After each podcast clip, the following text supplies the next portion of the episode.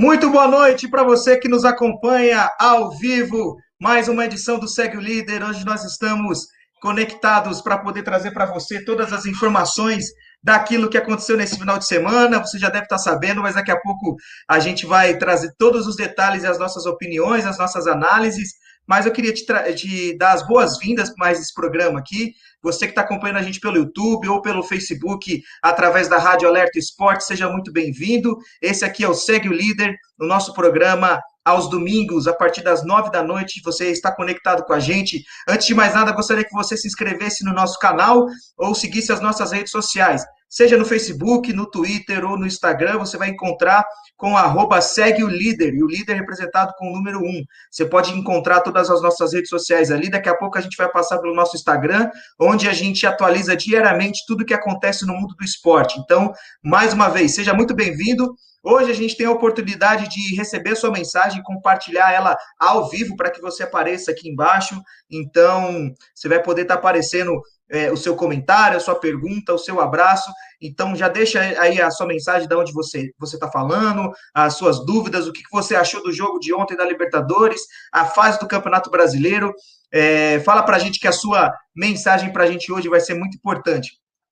Eu vou abrir minha tela aqui para já mostrar os nossos comentaristas que estão aí com vocês hoje, todos eles reunidos para poder falar de tudo que aconteceu ontem entre Palmeiras e Santos no palco máximo do futebol brasileiro, que é o Maracanã, uma finalíssima é, digna de dois times grandes, por mais que o jogo não tenha apresentado esse gigante futebol que a gente esperava, mas ainda assim é, foi um, um grande jogo. E para iniciar a nossa transmissão de hoje, nada mais justo do que a gente é, ouvir né, aos amigos palmeirenses, a todos eles que esperaram quase 20 anos para comemorar novamente esse título. A gente vai é, abrir esse programa de hoje com o hino do Palmeiras, bicampeão da Libertadores.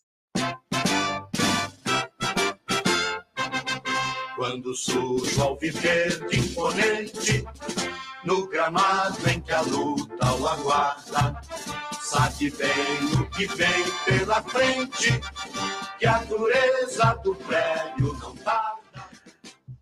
Parabéns ao Palmeiras, bicampeão da Libertadores. Que emoção foi para o torcedor palmeirense é, no apagar das luzes. Ontem eu estava comentando o jogo, na verdade, trazendo a reportagem do jogo é, exclusivamente sobre o Palmeiras. E acho que ninguém imaginava um roteiro como esse, né? Da forma como foi e através do jogador que fez o gol, né? O herói do título. Já quero dar meu boa noite a todos que estão aqui hoje na nossa bancada virtual. Começar pelas meninas do programa. Sara Campos, boa noite para você. Sara, é... daqui a pouco a gente vai falar dos nossos palpites, mas antes disso, você esperava que foi da forma como foi o jogo? É te surpreendeu ser um jogo meio morno, meio apático nos 90 minutos ali, mas o Palmeiras sai com o título da Libertadores e está aí disposto a ganhar o um Mundial que começa já na próxima semana. Boa noite, Sara. Boa noite, Lucas, Matheus, Ricardo, Maria, quem está nos assistindo. Não, os palpites a gente já errou, a gente já sabe, todo mundo está usando a gente que a gente errou, mas não esperava. Acho que Palmeiras e Santos tinham muito mais para criar e na hora, num lance que não tinha nada que ter acontecido dentro de campo, num pequeno lapso, o jogo mudou e foi surpreendentemente. Ninguém esperava, acho que nem no filme que fosse mais surpreendente teria sido daquele jeito aquela final. É, a gente foi surpreendido exatamente com tudo que aconteceu na final. Mari Prado, boa noite para você também. Tá aí com a camisa do Brasil, tá? Porque ultimamente não dá para colocar outra camisa porque não está numa fase boa para poder se orgulhar da fase do time, né, Mari? Boa noite e a final da Libertadores para você. O Palmeiras mereceu o título? Boa noite, Lucas. Boa noite a todos. É, realmente não dá para usar outra camisa no centro do Brasil porque tá difícil. E essa noite de Libertadores terminou de um jeito surpreendente, pelo jeito que foi, né? E foi perfeito para os torcedores palmeirenses.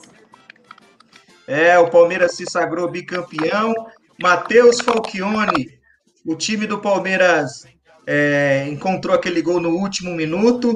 A gente vai abordar todos os temas que aconteceram na partida aí, mas que pancada para a equipe do Santos, né? Acho que existem formas e formas de perder uma partida, mas da maneira que foi, doeu muito para a equipe Santista, né, Matheus? Boa noite. Boa noite, Lucas, Sara, Mari, Ricardo e a você que está aqui nos acompanhando em mais um podcast Segue o Líder. Realmente o Santos tomou um balde de água fria, né? Tem o seu treinador expulso e já no lance seguinte, Breno Lopes fazendo um belo gol de cabeça. Ontem eu estive comentando essa partida na Alerta Esportes. Realmente o Palmeiras conseguiu ali achar um gol no último lance de partida, assim, concretizando o título após 20 anos, Lucas. É, meus amigos, foi emocionante, foi da forma como, por um lado, né, o lado do campeão, acredito que teve muito coração saindo pela boca ali, e o lado de quem perdeu simplesmente foi frustrante a forma como foi. Ricardo Fernandino, boa noite, meu amigo. É, agora o Santos vai ter que juntar suas forças, porque a gente bem lembrava isso no programa passado, né? É, eu, eu, me recordo que a gente ainda estava comentando sobre o final da partida e o jogo estava empatado entre Santos e Goiás, e o Santos ainda acabou perdendo aquela partida para você ver como a cabeça do Santos ainda estava tanto na Libertadores e agora vai ter que jogar é, os jogos da vida aí para tentar participar já da próxima Libertadores. A gente vai falar daqui a pouco o que significa o título do Palmeiras para o Campeonato Brasileiro, né, que vai abrir algumas outras vagas, porque o Palmeiras, além de ser campeão, já vai disputar é, um, um, outro título com o Grêmio, e os dois já estão ali no G6, então provavelmente teremos G8 no Campeonato Brasileiro. Mas, Ricardo, como é que foi essa vida dura do Santos na Libertadores e agora ter que é, enfrentar os adversários aí pensando nessa próxima competição desse ano? Boa noite. Boa noite, Lucas. Boa noite a todos.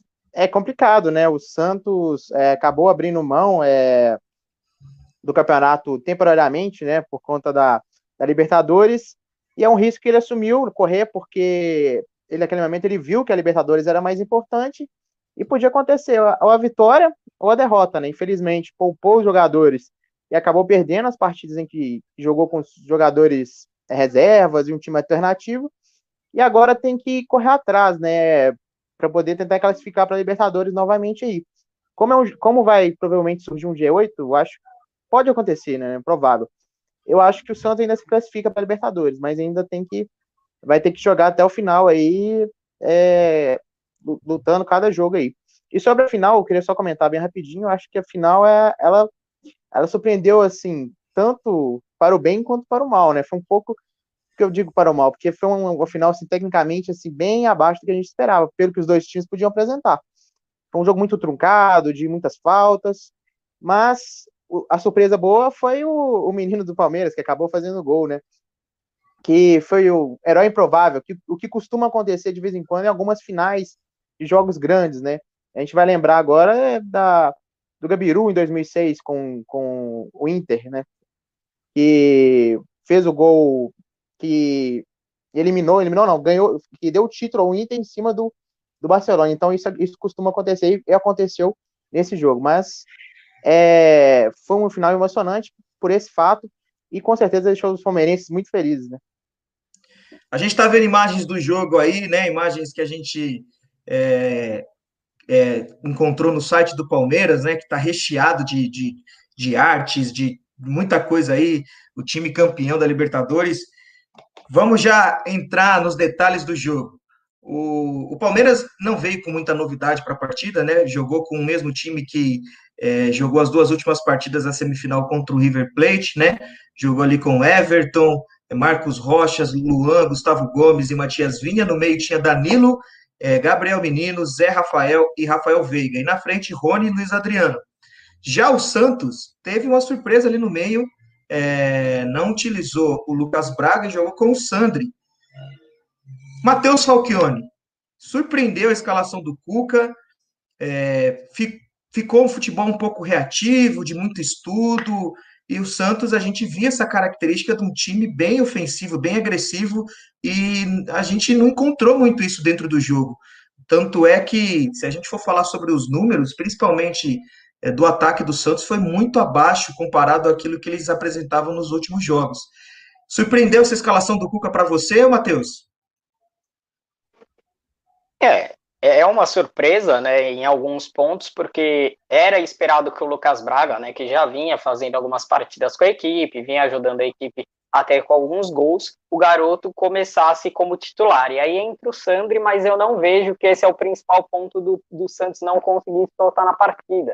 Até porque o Sandri não foi tão abaixo assim, né? Jogou ali, é, no meu ponto de vista, de uma maneira normal, não surpreendeu, mas claro, também não acabou tendo uma, uma partida negativa, né? Digamos assim. Eu vejo que o problema do Santos realmente foi na forma que utilizou ali seu esquema tático para jogar. A gente viu um Santos com mais posse de bola, conseguia fazer bons toques, porém na hora de construir uma jogada ofensiva, tanto pelas laterais quanto principalmente pelo meio de campo, ou acabava sendo barrado pela defesa do Palmeiras, ou quando chegava ao ataque não tinha a, a oportunidade clara para finalizar o gol. A gente teve até um lance ali, né, que o Lucas Veríssimo quase abriu o placar, ele deu uma cabeçada na bola, mas não o suficiente para conseguir desviá-la e fazer ali com que ela fosse em direção ao gol do Everton, para mim ali foi um dos principais lances assim que o Santos teve a oportunidade realmente de finalizar o gol, né? teve o toque, porém não foi a finalização que teria. Nos outros lances, o Santos realmente teve muito abaixo do esperado nessa questão ofensiva, mas para mim foi um estilo tático de tentar, quem sabe, segurar um pouco mais, contanto que a gente viu o Palmeiras fazendo mais substituições ali é, no segundo tempo e o Santos tentando segurar essas substituições para quem sabe numa possível é, prorrogação tentar utilizar e aí trazer os garotos, né? Se você for olhar a composição de elenco do Santos ontem, tinha bastante garotos, então aí talvez foi algo que o Cuca decidiu utilizar. Porém, infelizmente não foi aquilo que ele pensava que poderia ajudar a equipe santista. É, o, é, se a gente for pegar as estatísticas do jogo aqui, como eu estava dizendo para vocês, amigos, acreditem, a gente teve oito chutes do Palmeiras e seis chutes do Santos, mas a gente está falando de chutes no geral, viu? Aquele chute que pode ir para qualquer lugar, chute para fora, é, chute que desvia em alguém vai para escanteio, chutes ao gol, aqueles chutes que vão, né, na meta ali do gol, debaixo da trave, ou que o goleiro defende, que vai para o gol. A gente teve dois chutes do Santos e um chute do Palmeiras. Esse chute, essa finalização representa o gol do Palmeiras. Então acredite, numa final de Libertadores, a única finalização do jogo do Palmeiras foi o gol ali aos 99 minutos do segundo tempo. Sara Campos, é meio é meio decepcionante, né? A gente vê uma final desse tamanho ter tantas tantas não, poucas chances de gol como foi o jogo, né, Sara? É bem decepcionante, porque você estava no Maracanã e você tinha duas equipes paulistas, é, o Palmeiras que começou a Libertadores dando goleada em todos na fase de grupos. O Palmeiras que está na final da Copa do Brasil, chega na Libertadores. O Santos, que tem ali o Marinho, que está concorrendo à artilharia do Campeonato Brasileiro. Então são equipes que têm ataque, que sabem o caminho do gol. E ontem parece que estava com medo. Não foi isso. Foi realmente triste ver o número de chutes a gol. Ficou ali sempre na defesa. Teve uma hora que ficou na equipe do Santos ficou tocando o goleiro, o zagueiro. Foi realmente triste. A gente sabia o potencial das duas equipes. E no momento ali, um lapso, a gente vê que o único chute do Palmeiras foi ali o do Breno Lopes e ele conseguiu ser feliz na cabeçada, que foi o caminho para o gol. É, meus amigos, é, a gente esperava mais realmente das duas equipes, mas convenhamos, né? É, é um, é, a gente tinha comentado isso no, no, último programa. É um jogo único e o fator psicológico influencia muito, então não podia ter erro. Ao mesmo tempo que você quer atacar, que você quer buscar o gol, você não quer comprometer muito lá atrás. Eu acredito que é, ficou esse jogo é, morno por conta disso, por, por talvez você sair muito com o time e depois no contra-ataque, a gente sabe né, que o Maracanã, as dimensões do gramado são grandes ali, então talvez até mesmo para o time do Santos, né, é, que é, é acostumado a jogar na Vila Belmiro, aquele campo mais reduzido ali. E, enfim, o jogo não foi exatamente aquilo como a gente imaginava, imaginava, mas teve as suas emoções. O Santos é, mexeu no time mais cedo, o Palmeiras esperou mais para poder fazer as alterações. E aos 85 minutos, aos, é, o famoso 40 do segundo tempo para a gente aqui, Gabriel Menino saiu e entrou Breno Lopes. Mari Prado, quando o Abel Ferreira fez essa alteração, lembrando que o Gabriel Menino vinha bem, tá? No segundo tempo da partida. Vinha jogando bem, aparecendo no jogo. E aí o Breno Lopes entrou como uma aposta. E na hora que ele entrou, eu ali fazendo a transmissão, me recordei de, de um jogador que também entrou numa decisão para o seu time, também numa final, mas naquela ocasião eram dois jogos. Não sentiu peso e acabou decidindo para o clube, que no caso estou falando do Romarinho. É, mas dessa vez o Breno Lopes entrou, faltando poucos minutos para a partida terminar, e ele vai estar tá marcado na história para sempre do clube Alviverde aí. Mari, na hora que a alteração apareceu ali, você ficou desconfiada? Você falou o que, que o Abel está fazendo? Que alteração é essa? Porque o Gabriel Menino é um dos destaques do time, né, da competição, mas quis o destino que o técnico fosse abençoado e o jogador que fez o gol do título. Exatamente, Lucas. Ele foi um jogador muito abençoado ali, porque instantes depois acabou saindo gol. No entanto, na hora que saiu a alteração, eu estranhei um pouco. Eu não achava que seria o Gabriel Menino a sair, pois ele vinha bem no segundo tempo, tentava algumas jogadas, estava controlando ali o meio-campo, já que a maior parte do jogo foi no meio-campo mesmo, já que as equipes estavam com um pouco de dificuldade, e acabei estranhando a saída dele. Mas a gente que é de fora não entende a cabeça do técnico, né? O Abel, obviamente, sabia o que ele queria e provavelmente já pensava numa prorrogação. Acredito que nem ele imaginava que o gol iria sair da forma que saiu no último minuto. E ele foi muito feliz na alteração e também o Breno Lopes, uma estrela sensacional de fazer aquele gol, que foi uma cabeçada muito bonita no canto esquerdo do John. Falando sobre gol, Ricardo, é, Daqui a pouco eu vou perguntar para vocês se foi justa a, a, o título de melhor jogador da competição, né, o rei ali da América, para o Marinho. Eu falo isso porque o Rony terminou a competição com oito assistências para gol e cinco gols na competição. Ele, ele a cada 60 minutos na partida o gol tem o Rony tem participação em gol, seja dando passo, seja fazendo gol. E ele encontrou uma bola ali para o Breno, uma frieza, faltando poucos minutos para poder, e o cara me dá aquela aquele chute meio que cortando a bola, encontra o jogador nas costas do Pará. É, qual a importância do Rony para essa, essa temporada do Palmeiras? Não falo, não falo só somente em relação a Libertadores, mas nos outros jogos também. Lembrando que o Palmeiras ainda tem a final da Copa do Brasil. No Paulistão, quando ele tinha acabado de chegar, ele ainda era muito criticado, porque não, não fazia muitos gols e, e, e, tinha ainda que se provar. Ao longo da competição, ao longo da temporada, ele foi desencantando, foi fazendo gols, foi sendo importante para o Palmeiras e, e, jogador grande não se esconde em jogo grande, né? E ele apareceu desde o primeiro minuto, eu percebia que ele buscava jogada, jogada, brigava, ia para cima. Ricardo, a importância do Rony para esse título. É fundamental, né, Lucas? É, você mesmo disse os números aí dele, né? Fez é, bastante gols, assistências. Realmente você lembrou bem, né? O que eu pensei bem na hora que você falou dele.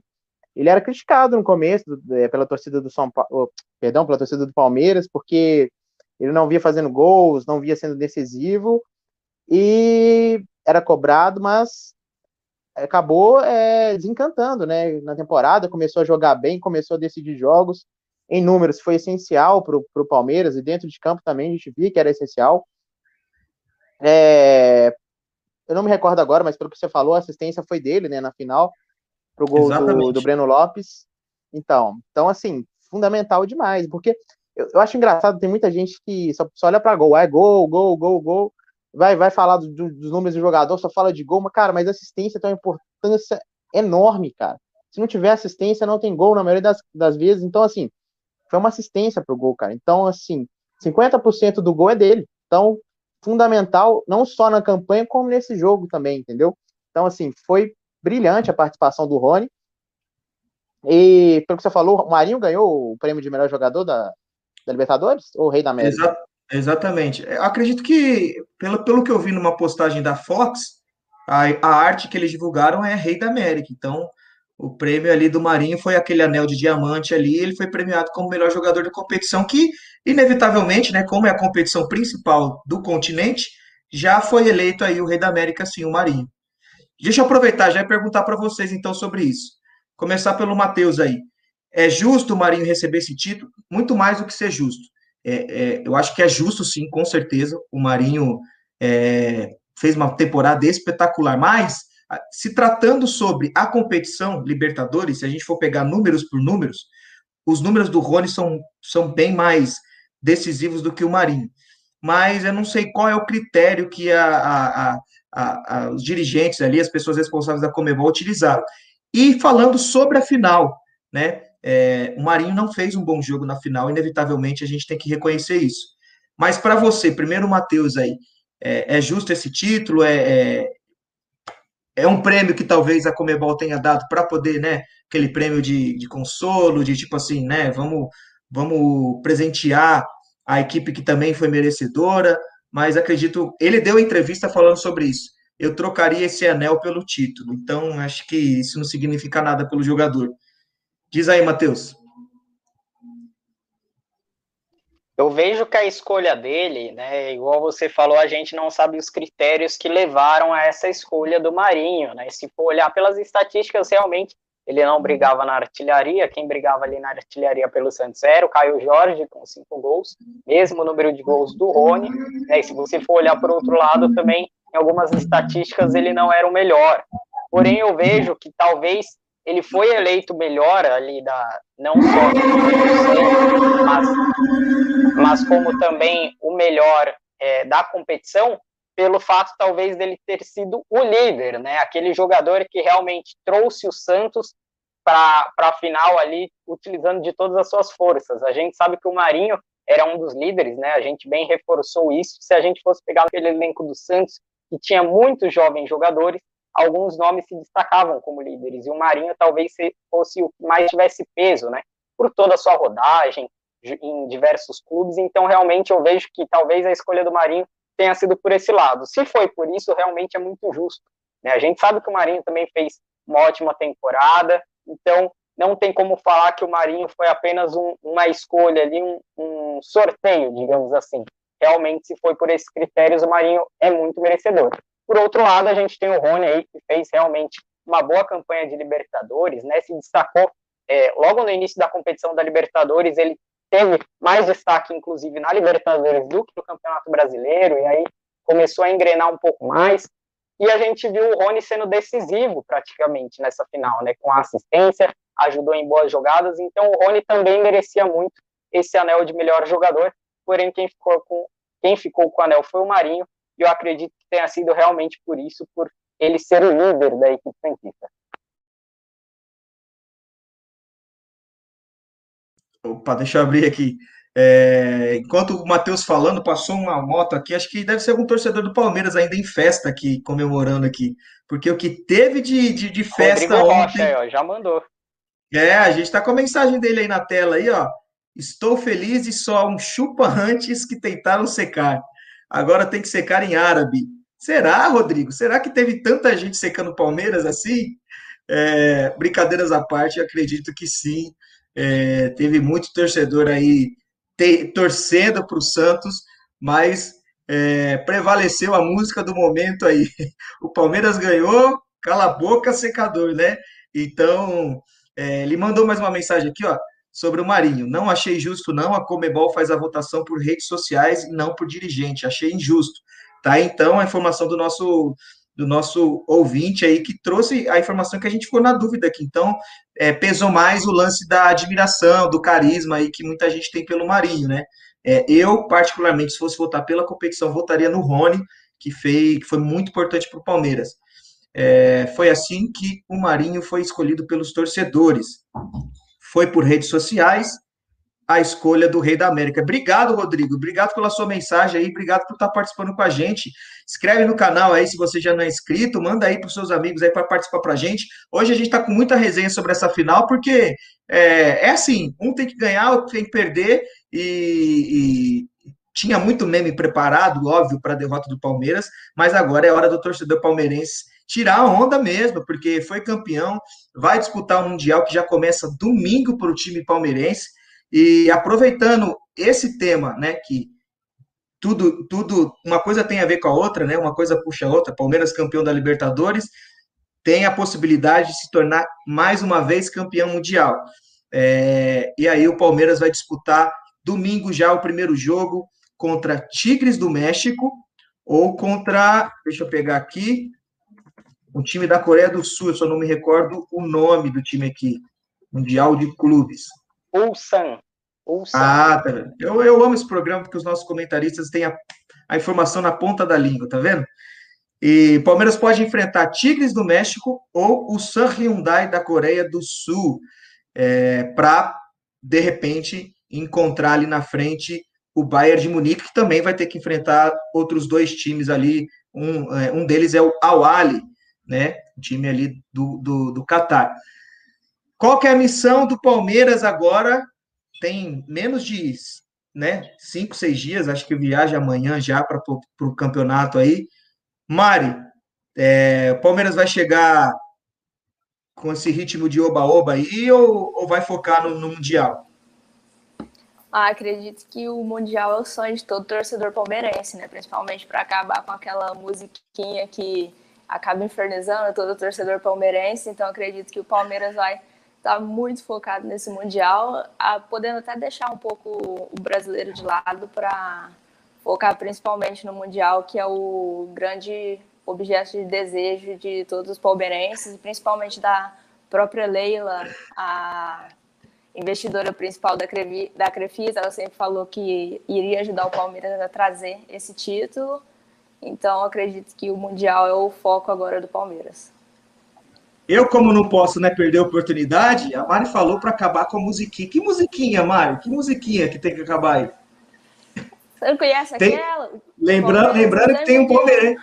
Palmeiras tem, tem um palmeirense na nossa live aqui, Rodrigo Rocha. Você pode trazer seus argumentos aqui para tentar contrapor a nossa comentarista que está dizendo. É, o Matheus está falando para chamar o VAR aí, porque é, o Palmeiras, Palmeiras, Palmeiras vai disputar. Eu, eu, você viu que na minha apresentação eu ainda disse: o Palmeiras vai em busca de mais um título mundial. Né? Eu não quis trazer polêmica nenhuma. Mas né, já que a gente entrou nesse assunto, o próprio Marcos, goleiro do Palmeiras, sabe da importância que é ganhar um título nos tempos de hoje, por conta de toda essa, essa resenha, essa zoeira que tem é, de muita. De, a própria FIFA no site não reconhecer esse título. É, Matheus, qual que é a sua opinião sobre isso? Não fique em cima do muro e, e me responda: Palmeiras tem ou não tem Mundial? É difícil não ficar em cima do muro, porque a FIFA acaba proporcionando isso, né? Se a gente vê lá no site da FIFA, lá cada, cada semana tem um campeão mundial diferente lá. Às vezes fala que é a partir dos anos 2000, aí daqui a pouco reconhece cinco títulos do Botafogo, daqui a pouco dez títulos do 15 de Piracicaba. Realmente é bem difícil dizer, né? Segundo o site da FIFA, todo mundo é campeão mundial mas do meu ponto de vista ali, por conta de organização de torneio, né?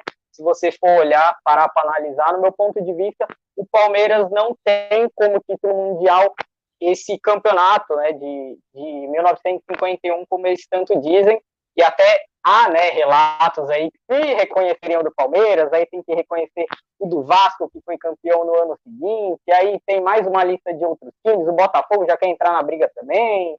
Aí falaram que pode ser que o Corinthians também recorra a um título da pequena taça do mundo lá de 1800 e bolinha, que também pode ser reconhecido como mundial se for reconhecido esse. Então vira realmente uma bagunça, né? Mas, na minha opinião, esse título de 51 aí não é mundial, Lucas. Tá aí registrado a mensagem aí do a, comentário do Matheus. Eu vou soltar aqui para vocês a sequência. Hoje a gente tem uma participação né, especial. Obrigado. O Rodrigo está participando com a gente aí e está comentando aí. O Ricardo, eu não sei o que aconteceu, ele saiu da nossa live. Não quero falar que é por conta de um tal programa de entretenimento que acabou de estrear nessa última semana. Espero que não seja. Espero que o, que o, que o Ricardo não tenha saído para assistir o Big Brother, porque se for, meus amigos, é, enfim, né? Vamos lá, vamos seguir o nosso programa aqui.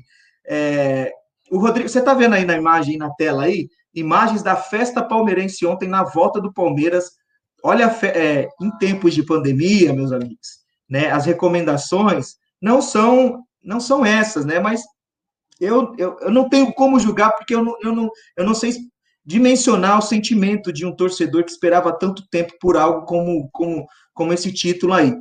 É, a prova disso, se fosse uma regra tão importante, e aqui fica, vale o meu comentário, se algum de vocês aqui quiserem falar sobre isso também, fica à vontade.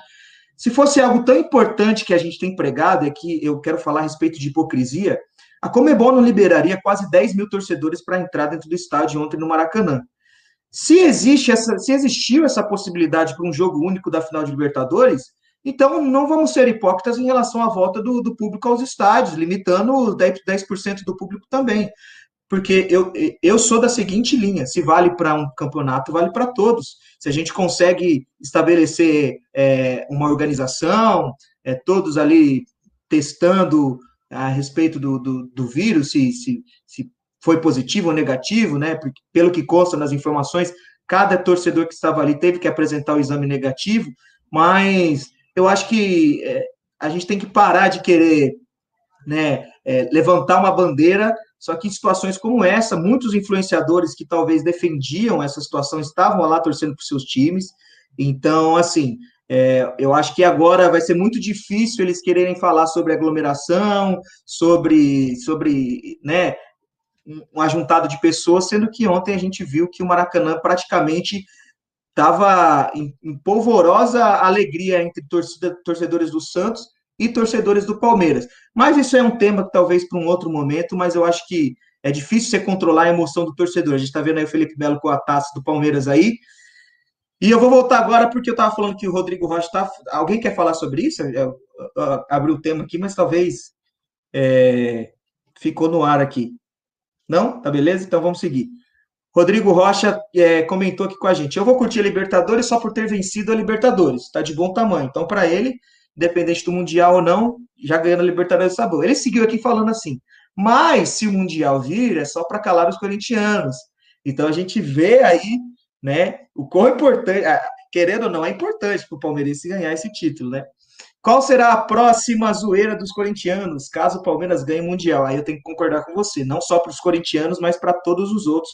A gente, infelizmente, vai ter que cantar é, o Palmeiras tem Mundial, mas a copinha ainda não, né? Então a gente continuaria. É, isso que eu ia falar. A música vai ficar só. Não tem copinha, mas tem mundial, né? Vai ter que só é. inverter aí os, os, pontos. Aí, aí quando ganhar a copinha, a gente para de cantar de vez, né? Porque é, aí realmente não vai ter como zoar mais.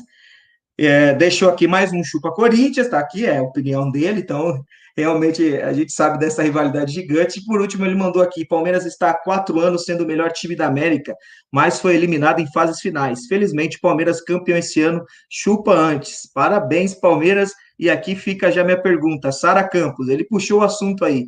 O Palmeiras está há quatro anos sendo o melhor time da América? Na sua opinião, verdade ou mentira isso aí para você? Eu acho que há quatro anos, e principalmente quando a Leila e a Crefisa entraram para patrocinar o Palmeiras realmente, o Palmeiras entende o elenco. Mas o melhor time da América, a gente viu o Flamengo ser campeão da Libertadores com um time, assim, que era imbatível. Então, acho que vem jogando bem.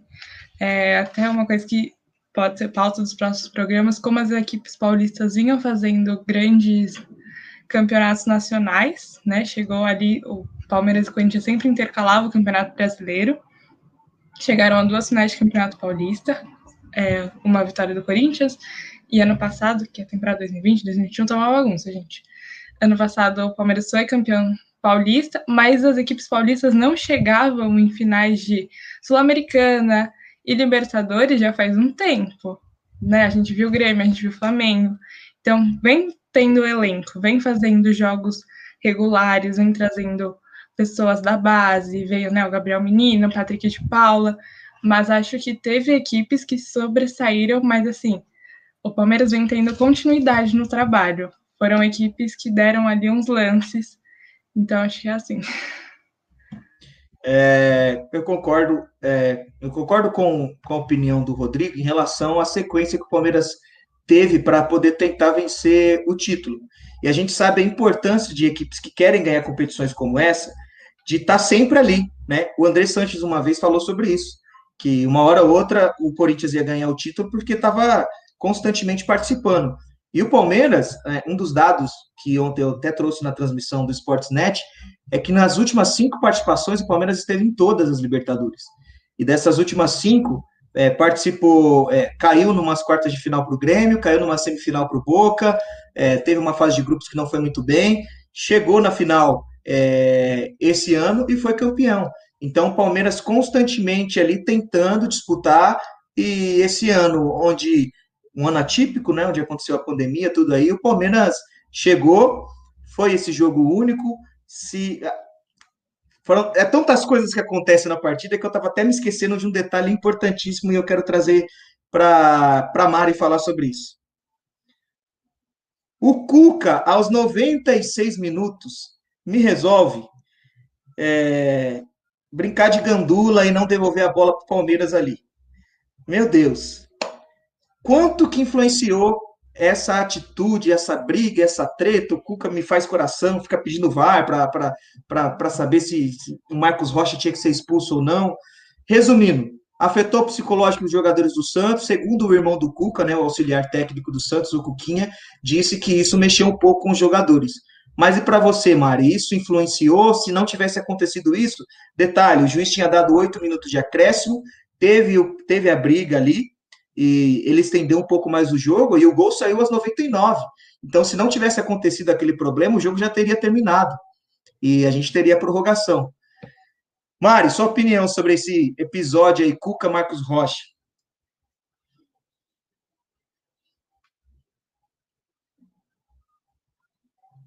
Será que a Mari tá, me... tá ouvindo, Mari? Achei um episódio um tanto quanto raro, assim. Sim, foi agora? Tô ouvindo, tô ouvindo, tô ouvindo, tô ouvindo. Foi. Tá saindo som? Tá saindo, tá saindo, tô te ouvindo.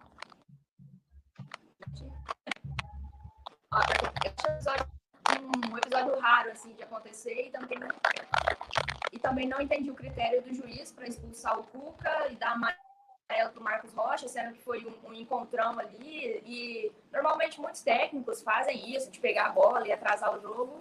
E e nesse ponto eu não entendi o critério do juiz para dar o vermelho para o Cuca e causar aquela confusão toda, que poderia ter terminado de alguma forma pior se caso algum jogador tivesse de cabeça quente ali. E, e seria uma, foi algo desnecessário, assim, aquela expulsão. E realmente foi mais necessário ainda para o Santos, que acabou, acabou crescendo mais alguns minutos, onde saiu o gol. Eu acho que aquele episódio deu uma desestabilizada assim nos jogadores, tanto que até para tirar o pé da partida, porque ambos acharam, não, vai acabar, a gente vai para prorrogação. Então acho que desacelerou um pouco o jogo para o lado do, do Santos e acabou influenciando num alto volume de jogo para o Palmeiras, onde acabou saindo gol. Então foi um lance estranho assim para mim no quesito do juiz. Eu só não entendi o, o porquê dele ter expulsado o Cuca e não ter dado apenas o amarelo, porque a gente sabe que lances como esse é muito são muito recorrentes no futebol. É, Ricardo Fernandino está de volta, já viu ali o que aconteceu no quarto do líder, já se informou para ver o que está acontecendo ali, quem vai para o paredão, né, Ricardo? e para você, e para você, é, esse lance do Cuca e o Marcos Rocha aí, o, lembrando que o Cuquinha fez uma declaração sobre é, problemas que o Marcos Rocha já pode ter tido quando o Cuca treinava o Marcos Rocha no Atlético Mineiro. E disse que é, meio que foi na maldade o lance ali. Como é que você viu essa situação aí? Se para você também influenciou na partida e se foi injusto só expulsar o Cuca e não o Marcos Rocha também? Primeiramente, eu gostaria de explicar, né? Minha, minha luz acabou acabando, né? Acontece, a gente está trabalhando em casa, então são ossos do ofício. Quem trabalha em casa pode acontecer esse tipo de coisa. A gente vai acreditar na luz, a gente vai acreditar na luz e não. Ou pode ter sido o Big Brother, né? Posso ter ido ah, Big Brother, entendi. Mas na verdade foi a luz mesmo. mas aqui, é, sobre aquele lance, o lance foi um lance bastante polêmico, bastante até é, engraçado, né, de se ver assim, porque a bola sobrou para o Cuca, o Cuca quis dar uma segurada no, no, no jogo, né? Só que é, o jogo tava bem morno, e o, e o Santos, e o jogo tava empatado, então assim, foi até bem, bem estranho, assim. Mas eu não, não acho que está certo o que o Cuca fez, longe disso, está errado. Só que o, a atitude do Max Rocha também, né, não, não foi uma atitude nem um pouco legal, né? Derrubou o Cuca na maior. É, agressividade. E é estranho até, né? Porque eu que estou aqui em Minas acompanhei o Max Rocha há muitos anos aqui com o Cuca. O Cuca treinou ele, então assim, foi uma postura assim que me surpreendeu do Max Rocha, por mais que o Cuca estivesse errado naquele momento. Estava, mas o Marcos Rocha, Marcos Rocha também não estava certo, não. Assim, eu acho o seguinte: expulsar, acho que não devia expulsar nenhum dos dois. Era amarelo para os dois. O Cuca foi expulso e o Max Rocha tomou, nem tomou amarelo, né? Então, assim, foi uma, uma postura, assim, bem estranha, né? E, e que, que não, não, não, condiz com a situação. Acho que não, não, deveria, não deveria ter expulsado o Cuca e nem deixado o Max Rocha impune. Então, é isso que eu penso sobre esse lance aí. É, a gente vai. Vamos falar agora dos nossos palpites, meus amigos. Quem mais errou em relação a isso? Lembrando que todos aqui, todos aqui, sem exceção, tivemos que engolir calado uma provocação de um dos nossos espectadores e a gente vai mostrar para vocês. É... Mas antes, eu vou mostrar para vocês aqui o nosso palpite que foi postado lá na nossa rede social, que a Sara fez para a gente, que só para lembrar vocês, tá? O que, que a gente falou que ia acontecer. Tá aí na tela para vocês aí. Eu disse que seria 2 a 2 e o Santos ganharia nos pênaltis. Fui muito otimista demais, errei feio, ninguém quis fazer gol. Eu acho, que eu fui que mais errei, tá? Eu acho que porque eu pensei que ia ser uma partida de gols e não foi nada disso. A Mari disse que ia ser 1 a 1 e o Santos ia vencer nos pênaltis. Errou também. Matheus Falchione e Ricardo Fernandino disseram que ia ser um jogo emocionante, isso e aquilo, que o Santos ia vencer por 2 a 1 Falhou. E a Sara foi mais né, cautelosa, quase acertou, só que o detalhe é que ela inverteu o lado, né? Ela disse que ia ser 1 a 0 mas ela disse que ia ser para o Santos, e no caso foi o Palmeiras que venceu. E aí, com base nisso, o nosso, o nosso amigo, é, deixa, eu, deixa eu abrir aqui, aqui no nosso WhatsApp aqui, o pessoal compartilhou para gente, está aí na tela para você. Ele mandou essa mensagem aí para a gente, ó.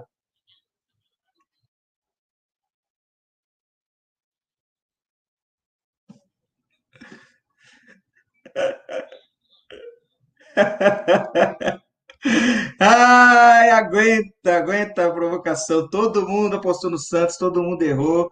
É, erramos, viu? Erramos, meu amigo. É, ele que mandou mensagem aqui, ó. Como é o nome dele, Mário?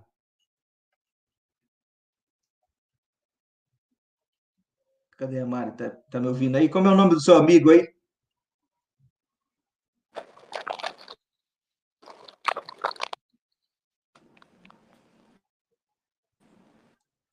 É, a gente está com um probleminha um pouco com o áudio da Mari aí.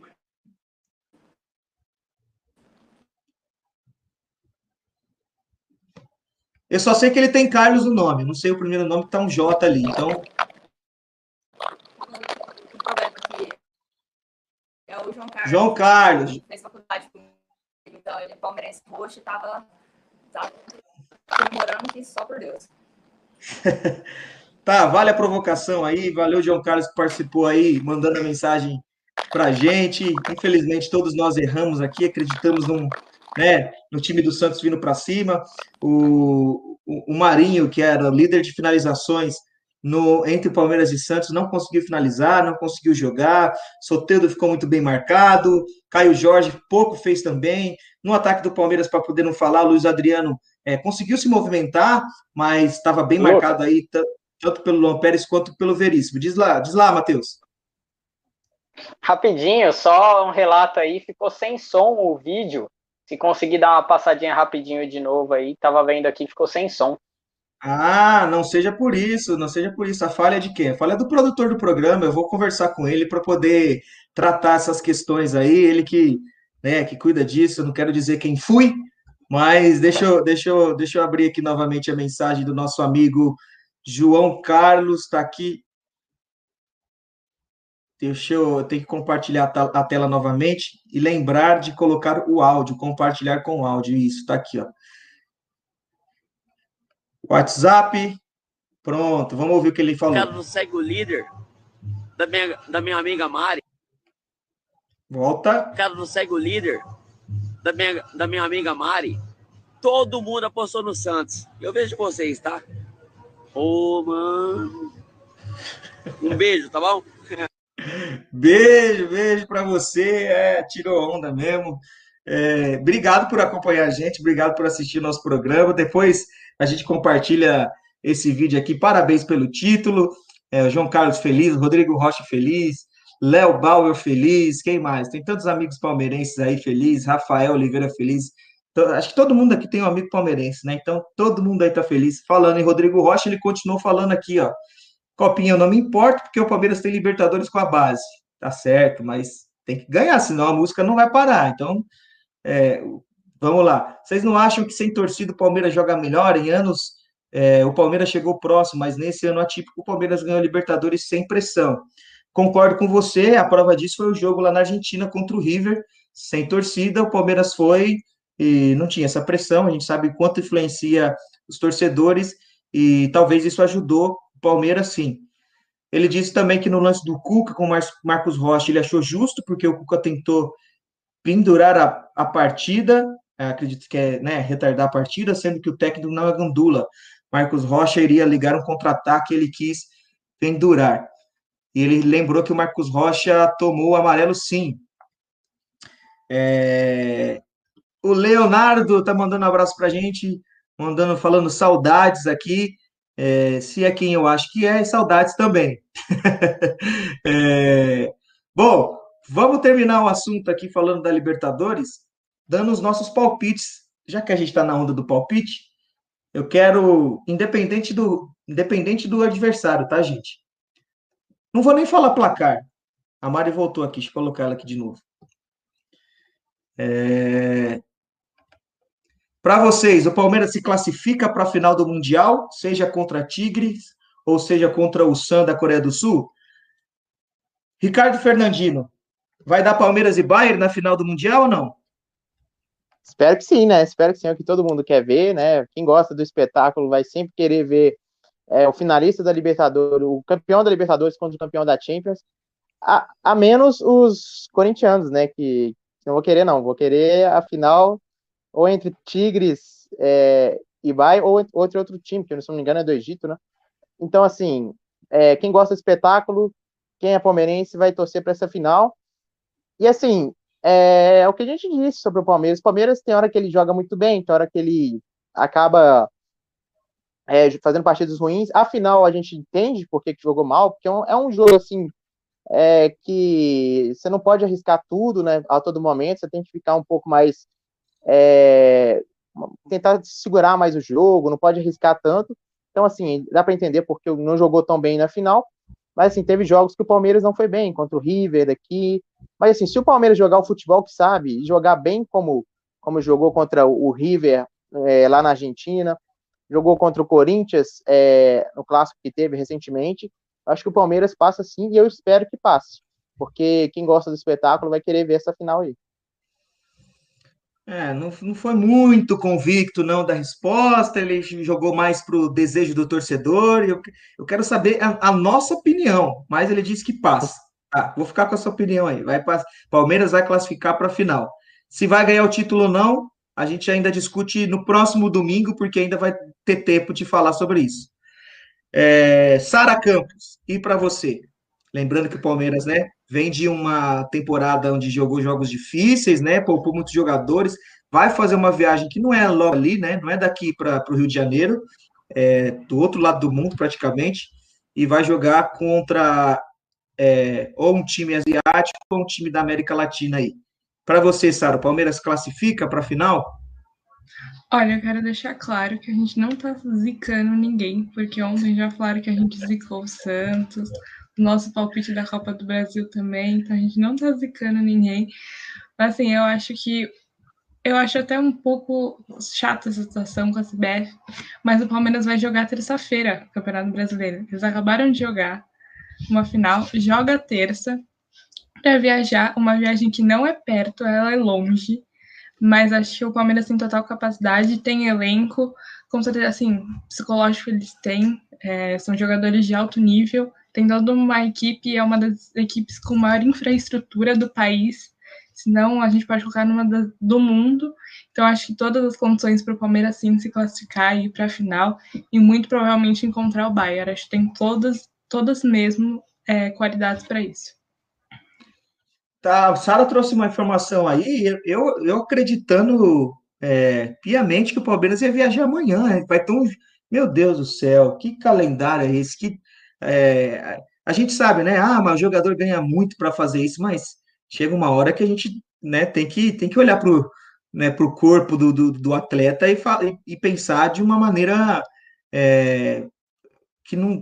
Se bem que o adversário do Palmeiras, eu estou vendo aqui, é o Botafogo, né? Então, menos mal, menos mal o Palmeiras que ainda pode colocar os seus reservas de luxo aí, acredito que ainda pode vencer a partida. Você vê que fase que o Botafogo está vivendo. O, o, Leonardo mandou aqui, é ele mesmo, então é você mesmo, Léo. Um abraço para você, saudade, deve estar tá morando em Taubaté, se eu não me engane. É, saudade de você. O Rodrigo Rocha falou: fale que não. Não, eu não sei o que a gente está falando, mas não. Se ele pediu para falar não, é não. É, avisando que o Palmeiras essa temporada teve maratona de jogos, isso cansa os jogadores. Ô, é Lucas. Gente... Diz lá, diz lá, Ricardo. Eu acho que ele quis dizer, fale que não, que ele não vai passar para poder, para o Palmeiras poder passar, entendeu? A gente Ué, falou que não ia ganhar, a gente falou que não ia ganhar, o Palmeiras ganhou. Ah, tá, entendi. Porque a gente já zicou o América, a gente. A gente tem a fama aí. de zicar alguns times, então acredito entendi. que deve ser por isso. Mas se bem que eu acho que. mais a Mari, a Mari que é a zicadora maior desse programa, tá? Eu não queria contar bastidores aqui, mas cobrem a Mari a gente, lá no Instagram dela. A gente revelar, se a gente revelar as mensagens se a gente revelar as mensagens desse grupo, a gente vai ver onde tudo começou, meus amigos. Calúnia, e, logo, E, logo, e logo após, da primeira zica, a situação para ela começou assim, ó. Então, vamos eu voltar. Eu nunca mais aqui. faço nada contra vocês. E olha que nem foi culpa minha. Vamos voltar aqui a mensagem aqui, ele falando sobre, sobre a maratona de três em três dias, teve jogo, isso é complicado além das viagens, com certeza. Joga, é, ele, ele falando exatamente o que a gente está falando aqui. Jogadores é ser humanos, são seres humanos e não uma máquina. Máquina, esse calendário do Brasil é complicado, concordo com você. O Palmeiras joga na terça-feira, às quatro da tarde, contra o Botafogo. E, e aqui fala que ele vai ter, vai fazer uma, uma missão especial para poder viajar para o Catar. São quase 15 horas de voo ao seu compromisso. Palmeiras não vai ter descanso e já nessa semana vai embarcar. A estreia na semifinal será no próximo domingo. Então, é, talvez é, é, esse fator influencie. Mas, aproveitando que a gente está falando para Mari, o Palmeiras chega para o Mundial, joga contra o time mexicano ou o time coreano. Classifica ou não, Mari? Bom, eu acho que os primeiros jogos do Mundial, a primeira fase, todo mundo, nós aqui do Brasil principalmente, às vezes nem conta muito e já pensa direto no segundo jogo. Então, e é algo que se deve muito pensar, seja com mexicanos ou com os times árabes, porque já tivemos brasileiros que tiveram bastante dificuldades com esses times. O Atlético, se eu não me engano, perdeu para o Al Ali, não me recordo o, o time. O Inter ah, já, já, já perdeu para o Mazembe. Então, o Atlético teve, o São Paulo, quer dizer, teve muita dificuldade em 2005 contra, contra um time árabe também, que eu não vou me recordar o nome. Então, são jogos que os times brasileiros têm que levar a sério, porque às vezes pode se complicar. Se a, a mente do, do torcedor estiver apenas no Bayern, que também é o time que todo mundo já vê como na final, acho melhor já dar uma pensada nos primeiros jogos, mas o Palmeiras tem elenco, tem um time muito bom e acredito sim que possa passar, seja do, do time árabe ou do Tigres do México. Então, o Palmeiras tem sim um elenco forte, mas tem que entrar focado. Se entrar, cometer algum erro que seja, pode perder essa vaga, porque esses times árabes, eu andei assistindo alguns jogos esses tempos e são times muito bons, que têm ataque ataques velozes. Os times do México também jogam com é um futebol bem pensado, então o Palmeiras tem que tomar cuidado para não ser surpreendido por esses times. Mas, entretanto, acredito que possa sim passar, pois tem um bom técnico, que é o Abel, e tem um time muito competente que pode sim chegar à final, seja contra o Bayern ou com quem for, porque o Mundial é um, um título bem disputado ali quando chega nas finais Ô, Ricardo, você que conhece de perto aí em relação à história do Atlético aí, quem é o adversário que derrubou o Atlético naquela ocasião ali?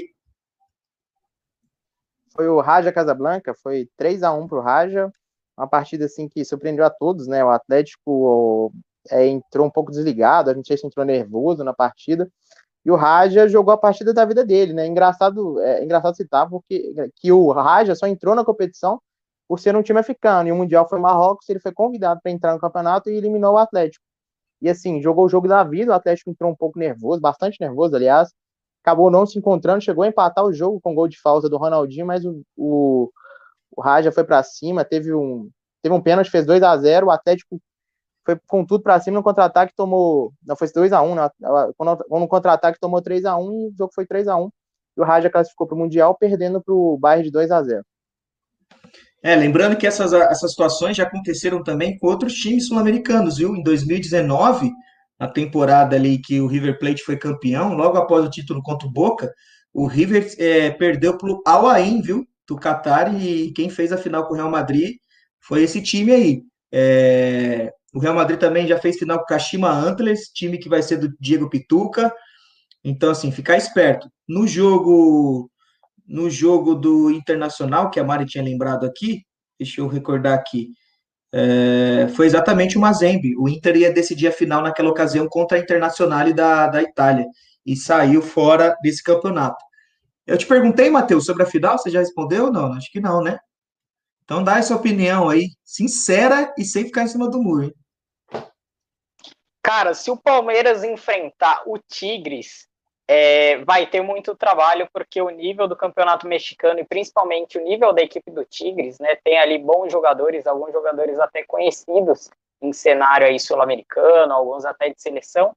Então, se enfrentar o Tigres, vai ter uma complicaçãozinha ainda mais por conta desse calendário bem acarretado que vem vivendo a equipe do Palmeiras em circunstâncias aí do calendário brasileiro. Por outro lado, se pega o San, apenas tem que tomar cuidado, porque como a Mari disse, esses times né, ali da, da faixa ali, é, times árabes, alguns times também é, asiáticos, como né, é o caso do San, que é da Coreia do Sul, podem surpreender. Então, o Palmeiras ele não pode ir para o Mundial pensando só que vai disputar a final. Tem uma semifinal e aí todo time pode surpreender, pode virar surpresa. Eu acredito sim que o Palmeiras consiga passar pelas duas equipes por nível técnico. Só que tem que melhorar do que jogou contra o Santos, porque se jogar contra o se jogar ao mesmo nível exibicional que jogou contra o Santos, vai ter muita dificuldade de se classificar, viu, Lucas? É, a gente vai ficar no acredita, no, no espera, porque é muito difícil saber o que vai acontecer, óbvio, porque a gente não conhece praticamente nada das duas equipes, né, do Tigres e do Sam. A única coisa que eu vi rapidamente aqui sobre o Tigres é que ele é treinado por um técnico brasileiro, Ricardo Ferretti, e tem um brasileiro no elenco, que é o Rafael Carioca. E o Sam é composto por todos os jogadores aí da Coreia do Sul, é, nenhum destaque que a gente conheça. Então, vamos esperar. Caso, né, caso aconteça de ser o Tigres, eu acho que pode ser uma partida um pouco mais complicada, porque é um futebol parecido com o nosso, né? Futebol, né, aqui latino, né? Os jogadores têm essa entrega. O, o futebol asiático, eu até cheguei a ver algumas oportunidades, eles também não desistem fácil da partida, mas eles pecam na qualidade técnica do jogo. O jogo do Tigres com o Sam vai acontecer nessa quinta-feira, às 11 horas da manhã, tá? Se eu não me engano, transmissão do Sport TV aí na, na, na, tele, na, na TV fechada aí. O, o Ricardo comentou mais alguma coisa com a gente aqui, lembrou que o Abel Ferreira eliminou o Benfica de Jorge Jesus usando o PAOK, para você ver que muitas vezes uma equipe grande pode sim, e o exemplo que ele deu, ser derrotada por uma equipe que não é de tanta expressão. Eu confio no Abel Ferreira porque ele entende demais de futebol. É, e aqui fica o registro também, só para a gente mudar de assunto, porque a gente passou uma hora falando desse título do Palmeiras. Então, teve uma ocasião aí que alguns palmeirenses comentaram: ah, vocês não falam do meu Palmeiras. Né? Até me recordo que tinha esse comentário aí. Hoje a gente dedicou com o hino do Palmeiras, comentários, a gente se humilhou praticamente para poder reconhecer a nossa falha em relação aos nossos palpites. Então, registro aí, parabéns ao Abel, viu? Parabéns por ele. É, eu até comentei ontem, eu nunca vi um técnico tão emocionado como ele ficou por ter ganhado um título, né? Isso era o primeiro título da carreira dele, mas para você ver a pressão psicológica que acaba gerando dentro de um profissional e quando chega ao fim e ainda mais com a vitória, isso se torna é, um bálsamo, né? Uma, uma alegria e o cara descarregou ali em lágrimas. Parabéns ao Abel e também, né? Episódio à parte em relação ao que aconteceu no Cuca no final do jogo. O que o Cuca fez, fez com o Santos é sem palavras. Ele pegou um time desacreditado, que no início da temporada as pessoas disseram que o Santos talvez brigaria para não cair, e o Cuca levou o Santos até a final da Libertadores, brigando nas competições, disputando com os times aí. Então, parabéns ao Cuca também. Beleza, gente? É, Para encerrar, fica o meu palpite aqui. Eu, eu, também acho que o Palmeiras vai ganhar o jogo ou entre o time mexicano ou o time coreano, porque é mais time, está mais preparado e talvez a única possibilidade do Palmeiras perder esse jogo é se de repente não tiver perna para a partida, né? O cansaço bater, é, são horas e horas de avião, aí você chega e tem o lance do fuso horário, não é muito fácil assim você se adaptar, então talvez isso pode prejudicar o Palmeiras na partida. Beleza, gente? Então, mais uma vez aí, parabéns ao time palmeirense, parabéns ao Verdão, ao Palestra Itália, ao time de tanta história, toda a comunidade italiana que está feliz por conta disso aí, parabéns. O bicampeonato do Palmeiras, o Palmeiras agora entrando numa lista seleta de times aí que são bicampeões, e, e o Santos, né, que tinha a oportunidade de ser o maior campeão brasileiro na Libertadores, vai esperar um pouquinho, divide ainda esse posto junto com o São Paulo, o Grêmio, e são os três aí tricampeões da Libertadores. E falando em São Paulo, é, você vê aí pela cara das nossas das carinhas aí, né? Não vou falar especificamente de quem, você que já deve estar vendo aí. O nosso querido tricolor, soberano, é, terminou o ano de 2020, aí teve o Réveillon, as festas ali de Natal, e eu acho que os jogadores ainda estão ali no amigo secreto, estão indo cortando ali a ceia, ali o peru, estão lá em 2020 ainda, Mari que está acontecendo com o São Paulo, meu Deus do céu? A gente vem todos os domingos falando sobre o desperdício do, dos pontos. E aí? Acabou para o São Paulo de vez e não tem mais volta? Falei, acho que uns programas atrás, volto a repetir, São Paulo deixou o futebol dele em 2020, 2021 falou, não, não quero mais, e realmente não quis, terminou terminou o mês de janeiro sem nenhuma vitória, quatro derrotas e dois empates, se eu não me engano. E o São Paulo é um time perdido em campo. Você vê assim o time jogar e parece que eles jogam em câmera lenta. É, é algo incrível, porque os times brasileiros têm uma característica de sempre jogar rápido, ter jogadas, triangulações. Eu estava assistindo o jogo do Inter contra, contra o Bragantino, é um jogo rápido, é um jogo bom de se ver. E o de São Paulo não, eles parece que jogam em câmera lenta, não tem um, uma profundidade, parece que ninguém ali sabe o, o, que quer fazer dentro de campo, e é, é, ru, é ruim de assistir o jogo, não é bom. É, se tiver outra coisa melhor para você fazer, faça, porque não compensa assistir um jogo de São Paulo hoje em dia, e tá complicado. O brasileiro esse ano, acho que só se acontecer uma virada de chave enorme para o São Paulo conseguir voltar a brigar pelo título, mas é muito difícil porque o time já não, não tem um esquema mais em campo, não sabe o que fazer. O Diniz também parece que perdeu um pouco a mão ali do time, então realmente acho que esse ano deu para o São Paulo e eu vejo o Flamengo, o Atlético Mineiro e o Inter bem à frente em quesito tanto dentro de campo quanto fora de campo. O São Paulo esse ano vai precisar se reestruturar para conseguir algo na próxima temporada. Essa temporada está muito difícil de se conseguir alguma coisa. Vocês se lembram que há, há umas cinco, seis rodadas atrás, a gente falava. Nosso discurso era totalmente oposto.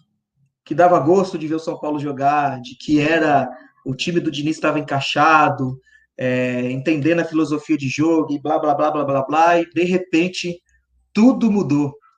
O São Paulo, que era o líder do campeonato, que naquele momento tinha uma vantagem de sete jogos à frente do seu segundo colocado, que eu não, se eu não me engano, naquele momento era o Flamengo, tinha oportunidade de. Aí começou o ano com a oportunidade de abrir vantagem contra o Bragantino, perdeu.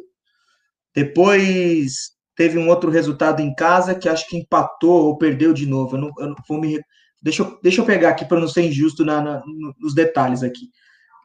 2021 para o São Paulo. Derrota para o Bragantino 4 a 2 Derrota para o time catado do Santos por 1 a 0 porque o Santos estava totalmente focado na volta da Libertadores, perdeu em casa. Empatou contra o Atlético Paranaense. Lembrando que esse jogo do Bragantino foi o jogo da treta ali entre Fernando Diniz e Tietchan. E aí, e aí foi o golpe duro para o São Paulo, a derrota por 5 a 1 contra o Internacional em casa, o empate em 1 a 1 contra o Coritiba e hoje mais uma derrota contra o Atlético Goianiense por 2 a 1. O time que tinha aberto sete pontos de diferença para o segundo colocado, hoje está em quarto colocado a sete pontos do líder internacional. Sete, sete jogos, praticamente, fizeram a famosa frase que a gente conhece. Parece que o jogo virou para São Paulo. É isso que aconteceu, Matheus?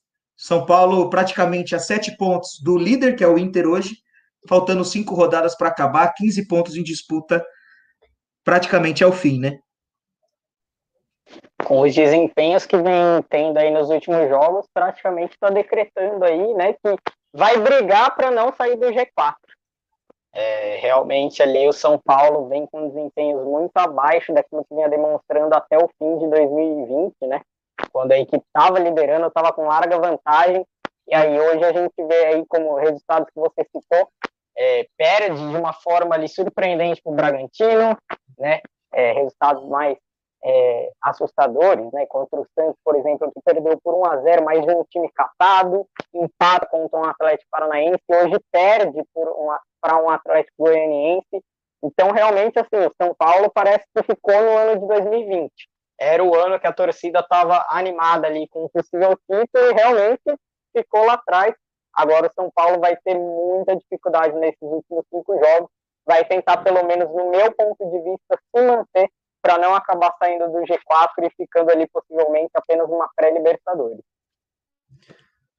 Para tudo que o programa Segue o Líder tem a honra de receber em sua live Abel Ferreira. É isso? Abel Ferreira per perguntando se a gente está. É, acredito que é isso. Vocês estão me odiando. Acho que é a diferença do, do é, o português. Que é isso, gente? Abel Ferreira tá na nossa live falando São Paulo é o famoso cavalo paraguai, ainda cutucando o rival. Gente, a gente tá, a gente tá muito. É, que é isso, gente? Abel Ferreira. Parabéns, Abel. Parabéns. Eu acho que você devia estar tá comemorando o título. O que, que você está fazendo no nosso programa, Abel Ferreira? O que, que você está fazendo aqui? Você tem que estar tá concentrado para o Mundial. Gente, mas, mas fica aqui o nosso registro aí. Parabéns aí pelo, pela sua participação. Eu não tenho nem que falar. Alguém quer falar alguma coisa? O Abel está aqui, gente. Fala aí para ele.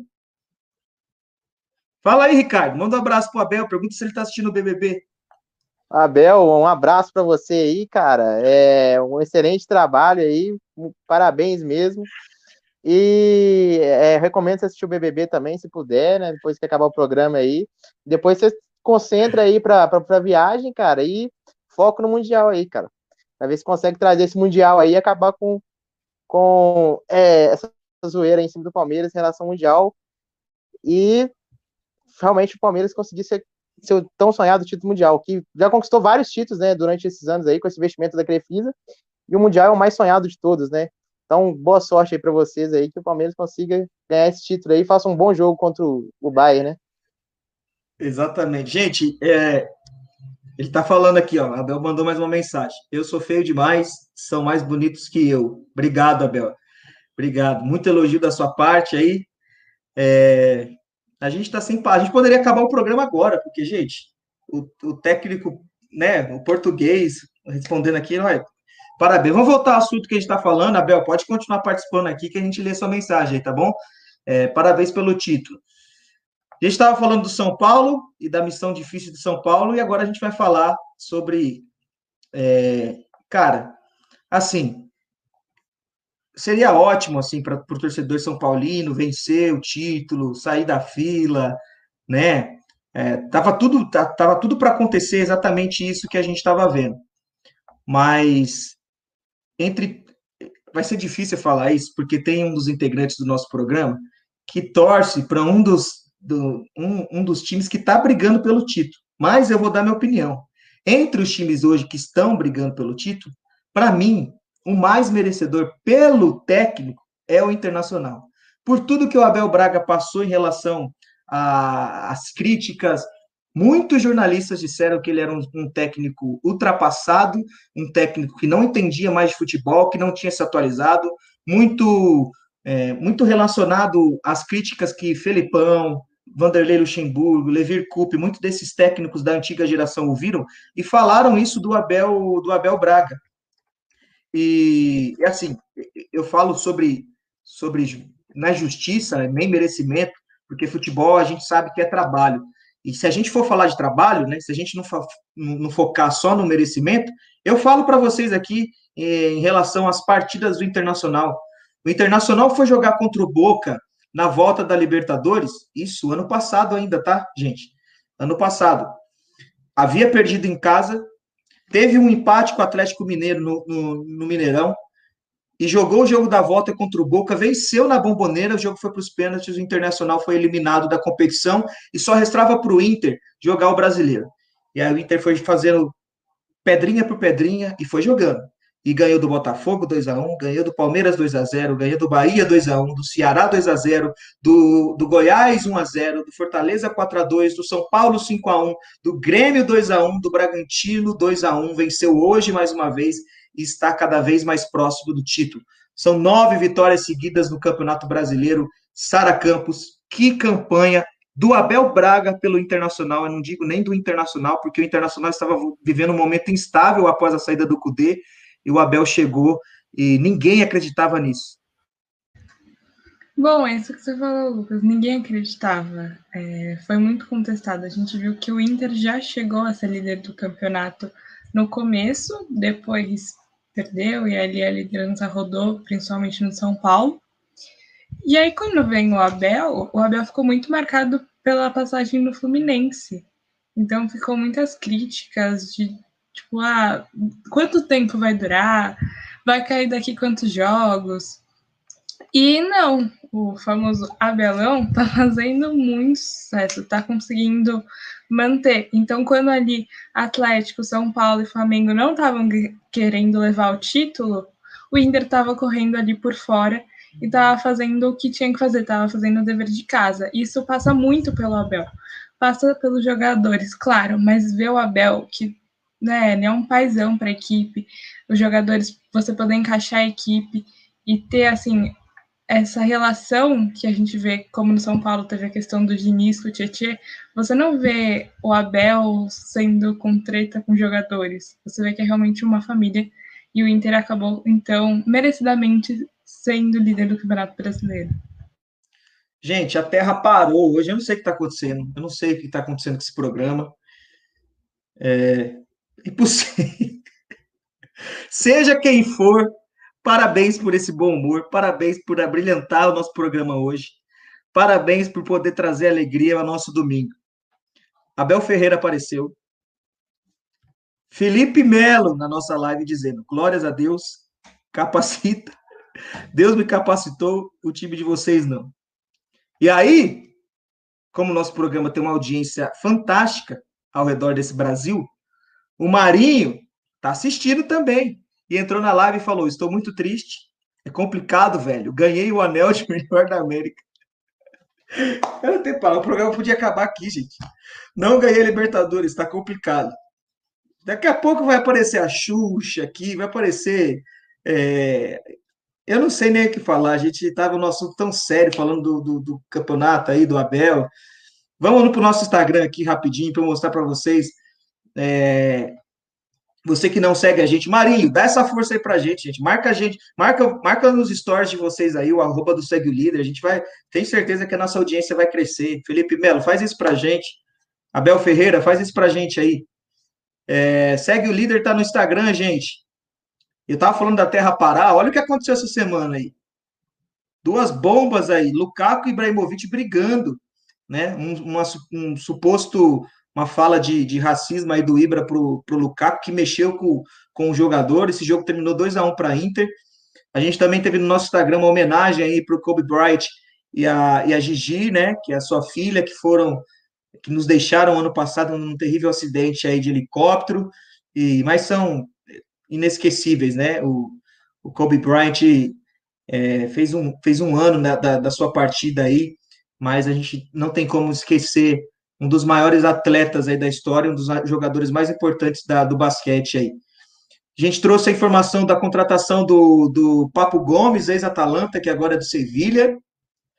Também trouxemos no início da semana, o Corinthians jogou semana passada e perdeu para o Red Bull Bragantino em casa.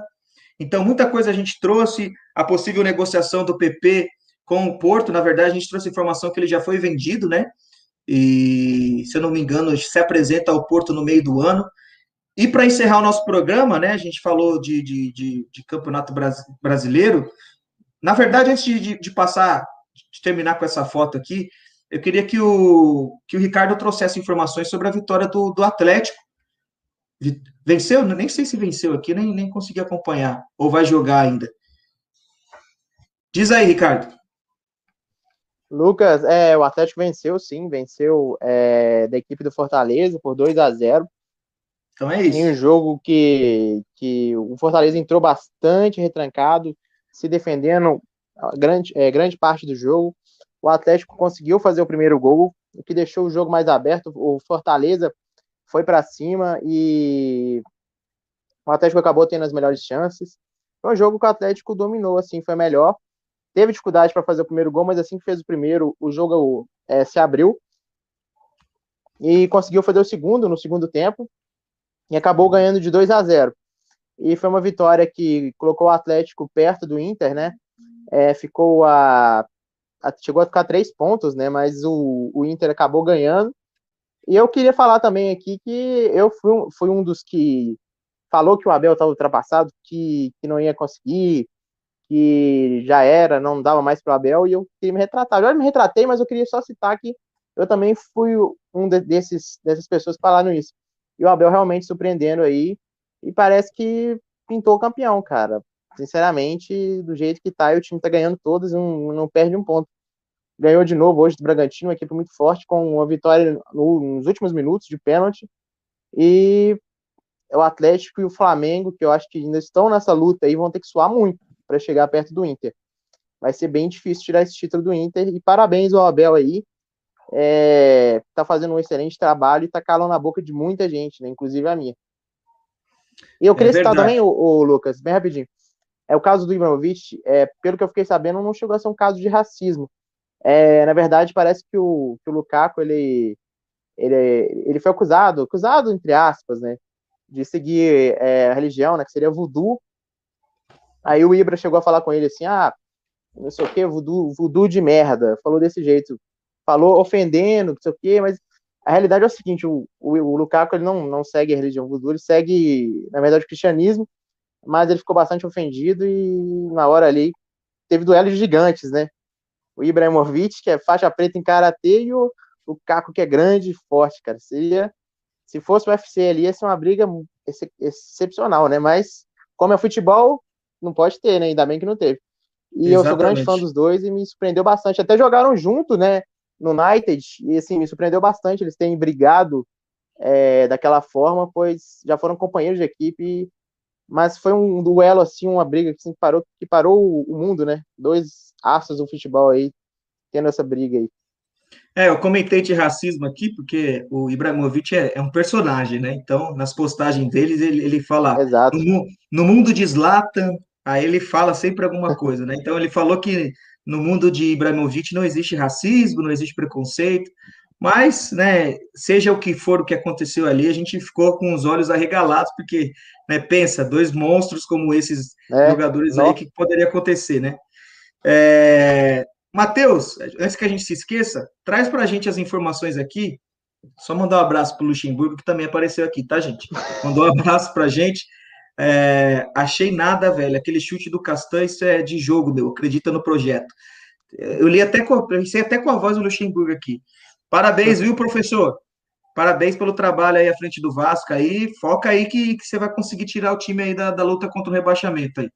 É, esse, esse programa vai ficar para a história. Vai ficar para é o melhor programa até agora. Viu? Já, já está na história. Já está na história. Matheus, conta pra gente aí as informações dos da, das premiações e os vencedores do, desse, desse, da, dos títulos aí da, de melhores do futsal aí do, da temporada de 2020. Teve brasileiro concorrendo, técnico brasileiro, goleiro, jogador, equipes brasileiras aí. Traz todas as informações para a gente, para a galera do futsal se atualizar, para saber quem foram os vencedores. É isso aí, galera. Logo no início do ano, né, a gente trouxe aí, na verdade, eu trouxe aí, né, que a Futsal Planet, que é meio que um, uma revista, um meio de comunicação ali licenciado pela FIFA, ela faz, né, assim como a Ballon d'Or no futebol na, é, internacional, né, ela faz a premiação dos melhores do mundo dentro do futsal, né, e a gente teve brasileiro concorrendo praticamente em todas as categorias. Eu vou dar uma passada aqui nos nomes que ficaram né, entre os três primeiros ali de cada categoria, é, sendo brasileiros, né? É, lembrando que saiu a lista com os vencedores no dia 16 de janeiro, e aí hoje a gente está trazendo aqui para vocês no ranking de melhor jogadora né, mundial do futsal feminino, tivemos a Amandinha, mais uma vez ganhando, a Amandinha, que é considerada a e ela ficou em primeiro, e a Renatinha ficou em terceiro lugar. Então tivemos duas brasileiras concorrendo aí, estando no pódio. Né? Em goleira, tivemos duas também no pódio, né? duas brasileiras, sendo em segundo lugar a Ana Cestari e em terceiro lugar a goleira Giga. Então, parabéns aí às duas também. Como melhor treinadora, a gente teve aí uma brasileira, meus amigos. Sim, tivemos aí como melhor, melhor treinadora do mundo em clubes clubes femininos, tivemos a Cristiane de Souza, no Tabuão, o tal Tabuão aí, é, muito conhecido, muito reconhecido. Parabéns a todas as meninas e parabéns a Cristiane pelo bom trabalho.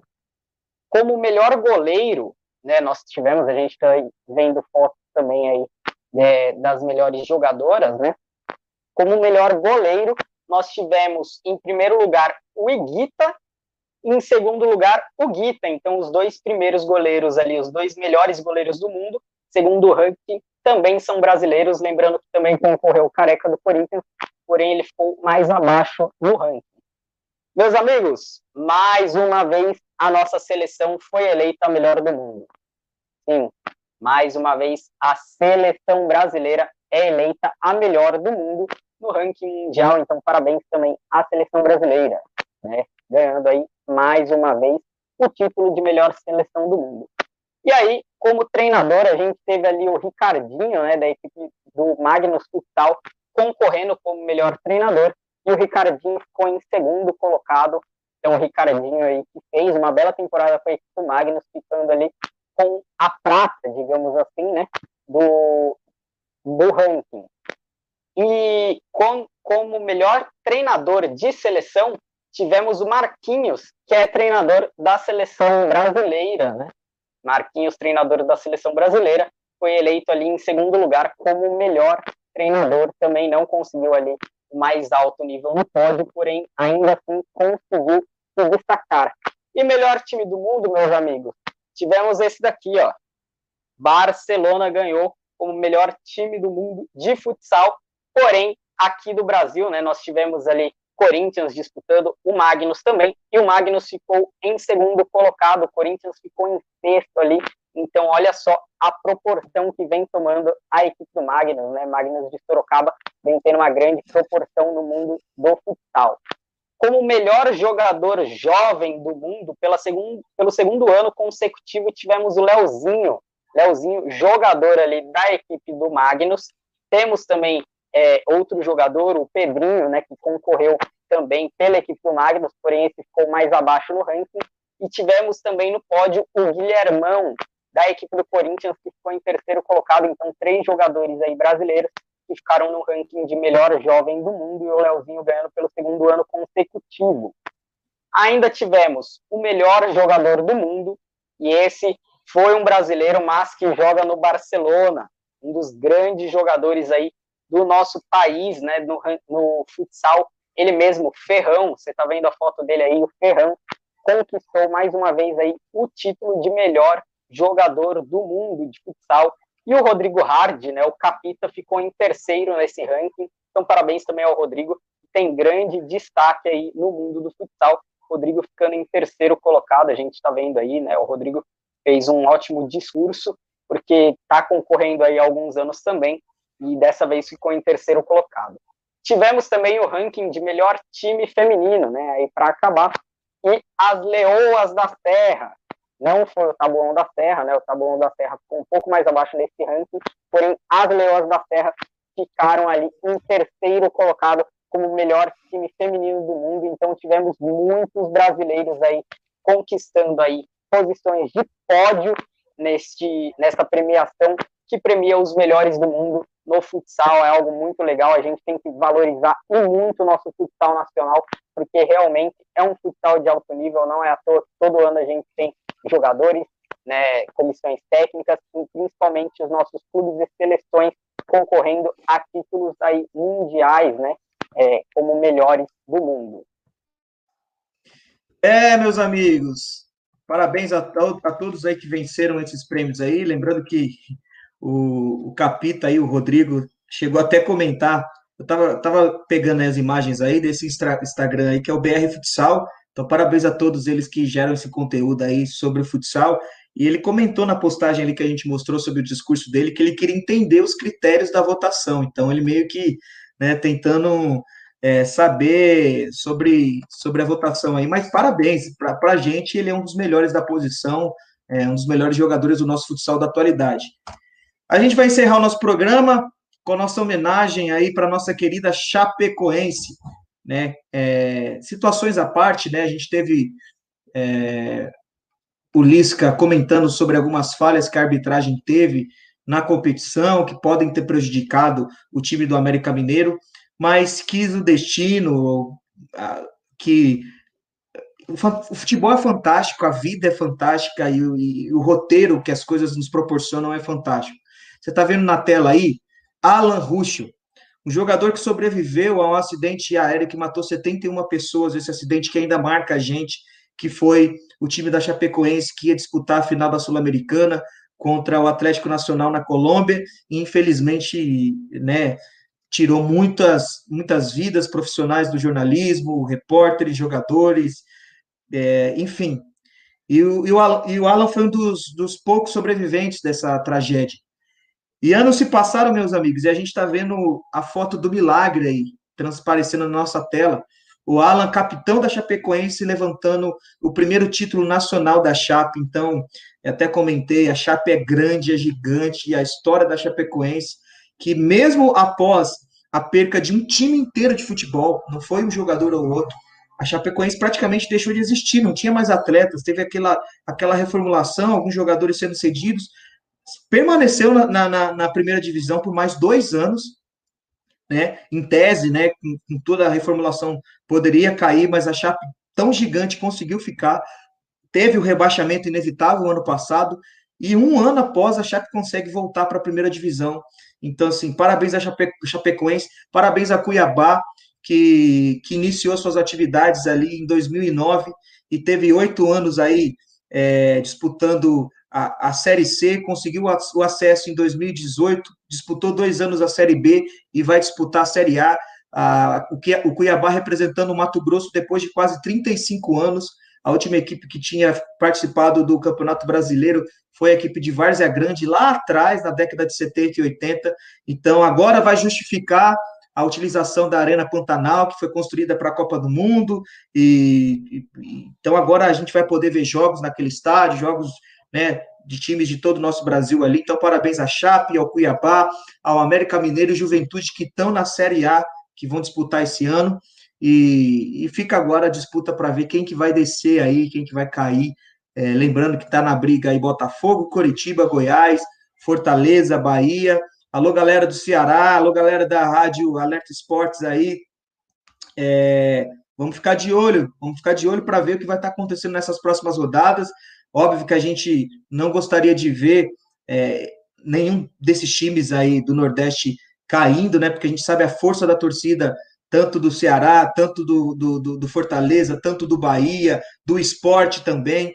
Então a gente sabe que influenciou sim esse estádio vazio para esses times. E mas vamos ficar de olho para ver o que vai acontecer nessas últimas cinco rodadas. Valeu a todo mundo que acompanhou a gente. É, Neymar Júnior. Ai, gente, eu não tenho, não sei mais o que falar. Ele diz que ficou triste, meu Santos foi vice, sou azarão no mesmo ano, vice da Champions, vice da Libertadores. É, Ney, é, não deu, né? Você até torceu, gravou o vídeo ali, mas é, a gente aqui do programa só, só lamenta mesmo por essa derrota, né? Saiu do Barcelona, o Matheus está olhando aí para. Tá, tá mostrando aí, quem sabe Volta! A Catalunha te ama, Ney. Volta. O nosso comentarista aqui, o Ricardo, aqui ficou meio bravo essa semana por uma possível transferência do, do Messi para o Paris Saint-Germain, né, Ricardo? Porque né, o, o, o, Neymar que saiu da sombra do Messi, de repente o Messi vai ficar de novo junto com o Neymar, e aí. Enfim, vamos deixar esse assunto para um próximo programa, para de repente se concretizando alguma coisa ou não, mas fica aqui os nossos registros. Ele disse que não está muito feliz, eu não, não vou repetir a palavra, mas está na tela aí. Ele falou: não estou muito feliz. É, canal de vocês é fora de série. Querem vir para Paris? Olha, não fica. Até caiu meu óculos aqui, gente. Esse convite quase foi. É, da última vez que você convidou alguém para ir para Paris, Neymar, a gente lembra que não deu muito certo. Teve uma polêmica aí com uma, com uma menina aí, então é melhor a gente não, não aceitar esse convite por agora, não, tá? Então, é, todos vocês são meus parceiros, obrigado. Eu quero aparecer aqui. O pai aqui tá Obrigado. E a gente vai ficar off depois de todas essas participações aqui.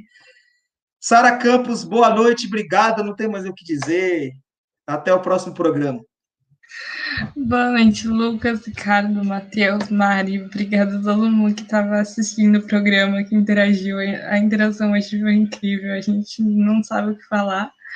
E a gente, então, deseja que essas rodadas finais do Campeonato Brasileiro tenham ótimas partidas, que sejam jogos emocionantes. Toda a sorte para o Palmeiras, que vai representar o Brasil no Mundial. Dê tudo certo, ainda mais se depois realmente o Mundial mudar para ser de quatro em quatro anos. Então, que o futebol brasileiro continue sendo o futebol arte que a gente tem que mostrar muito para o mundo ainda. Então, obrigada por mais esse programa. Até o próximo domingo. Valeu, valeu, Sara. Obrigado também a Mari Prado, que mais uma vez abrilhantou a gente aí com as suas informações. E até o próximo programa, Mari. Até a próxima, Lucas. Obrigada a todos vocês, Sara, Ricardo, Matheus. É, foi um programa muito divertido hoje. Obrigada por todas as interações que tivemos, presenças ilustres nesse programa, não é mesmo? Foi muito legal essa interação. Peço que, se, se vocês gostaram, continue aí interagindo com a gente todo domingo às nove da noite a gente está aqui para trazer informação, trazer um pouco de conteúdo a mais esportivo para o domingo de vocês. Então é muito legal ter essa interação. E repetindo o que a Sara falou, desejamos toda sorte ao Palmeiras nessa iniciada ao Mundial, que possa ser um título que tragam para o Brasil, né, para representar ainda mais o nosso futebol aí para fora, que às vezes não é tão reconhecido como outros times e está na hora de dar um pouco de mais valor para o futebol brasileiro. Então, toda sorte ao Palmeiras e muito obrigada. Valeu, valeu, Mari. Boa sorte ao Palmeiras também. Boa sorte é, ao Verdão, que vai estar disputando o Mundial. Mas esse assunto para a semana que vem, a gente vai tratar sobre isso. É, talvez falando sobre né, classificação do Palmeiras para essa final, ou talvez é, o luto por perder por, por, por, por, alguns times aí que a gente não conhece muito. Mas vamos esperar gente não quer falar nada, a boca fechada, depois de tudo que a gente já falou, os nossos palpites, a gente já zicou demais. Vamos aguardar. Matheus Falchione, obrigado pela sua participação. É, tá acabando o prazo aí para poder trocar a cor do cabelo, né? É, mas a gente vai, vai ver como que se o Matheus vai manter isso aí, se vai preparar mais surpresas para a gente aí. É, se depender do nosso. É, talvez seja por isso, né? Ele é muito amigo do Neymar, então o Neymar apareceu porque se identificou né, com esse cabelo, né? É isso aí. Grande abraço, Matheus. Fica com Deus. Até o próximo programa. Grande abraço, Lucas, Sara, Ricardo, Mari, Abel Ferreira, Ricardo Rocha. Teve também professor, não sei quem mais, Neymar, Marinho, Felipe Melo, enfim, galera. Que programa sensacional foi hoje. Muito obrigado pela audiência, pela participação. Foi muito legal estar aqui de novo. Parabéns ao Palmeiras pelo título da Libertadores, parabéns à Chape pelo título aí da Copa da do Campeonato Brasileiro da Série B. E agora é Palmeiras no Mundial aí, boa sorte à equipe Alviverde e consiga representar bem a nossa nação dentro do Mundial. Grande abraço. Valeu, valeu, meu caro, obrigado, obrigado a todo mundo que participou, de verdade. É, a gente sabe a, as brincadeiras aí, é, não sei quem foi, mas parabéns, vocês, você que fez isso, né? Se foi uma ou mais pessoas, alegrou nosso domingo aí. É, vai ficar registrado, lembrando você que esse programa fica no nosso canal no YouTube, tá lá ainda na Rádio Alerta Esportes, passando lá, então você pode assistir depois lá no Facebook. No Spotify você não vai entender muito ouvindo tudo que aconteceu hoje aqui, mas se você quiser ver as imagens, entra lá no YouTube que você vai ver é, a honra que a gente teve de contar com essas participações hoje. Ricardo Fernandino, seu abraço diretamente aí de Minas Gerais. Grande abraço, até o próximo programa, Ricardo. Grande abraço a todos e eu tô me sentindo honrado, cara. Várias presenças ilustres aí nesse programa. Não vou me arriscar a citar todos, pode ser que eu esqueça algumas. Então, assim, é sensacional. Acho que foi o melhor programa até hoje, né, cara? Teve essa honra aí de ter várias estrelas aí do futebol é, participando do nosso programa e foi muito bacana. E é isso aí, gente. O programa está cada vez melhor. E é isso aí, segue o líder. É isso aí, é isso aí. Segue o líder, segue a gente em todas as redes sociais, tá, gente? É, você pode encontrar tanto no Facebook, tanto no Twitter, quanto no Instagram e também no YouTube. Segue o líder, número um ali na letra que seria o I do líder. Você vai encontrar a gente, não tem outro igual, a gente é exclusivo nas redes sociais. Você vai encontrar tudo sobre futebol, NBA, é, é, futsal, outros esportes que a gente vai, vai lembrando aí, a gente vai estar vai tá falando sobre a, a, as ligas de vôlei que estão voltando aí com tudo, que estão nas suas fases finais. Então a gente às vezes acaba privilegiando alguns esportes que a gente tem mais propriedade para falar, mas a ideia é a gente falar de tudo, tá, gente? Então segue o líder, é uma página de para apaixonados pelo esporte, então segue a gente lá. Grande abraço para vocês. Eu vou terminar o programa de hoje é, com, com com o trecho aqui da narração do gol do Palmeiras, que foi na transmissão ontem do Sportsnet. Grande abraço ao Enio Ricanello, Rodrigo Serafim, professor Fernando Alves Firmino e todo mundo aí que fez parte da transmissão. Você vai ficar agora é, com essa emoção que o torcedor palmeirense sentiu ali é, no final do segundo tempo, gol de Breno Lopes, o herói do título palmeirense aí. Beleza? Um grande abraço de todos nós. Fique com Deus, até o próximo programa e a gente se vê por aí. E mais uma vez, segue o líder. Deixa eu compartilhar aqui, porque eu estou me adaptando a essa nova plataforma e você vai assistir agora. É isso. Não posso esquecer do áudio, né? Valeu, gente. Fique com Deus. Até o próximo programa. Tchau. E aqui na lateral direita, domina Rony, balançou na frente da marcação, levantou bola no segundo pau, fechou a bola, vem de cabeça. Gol!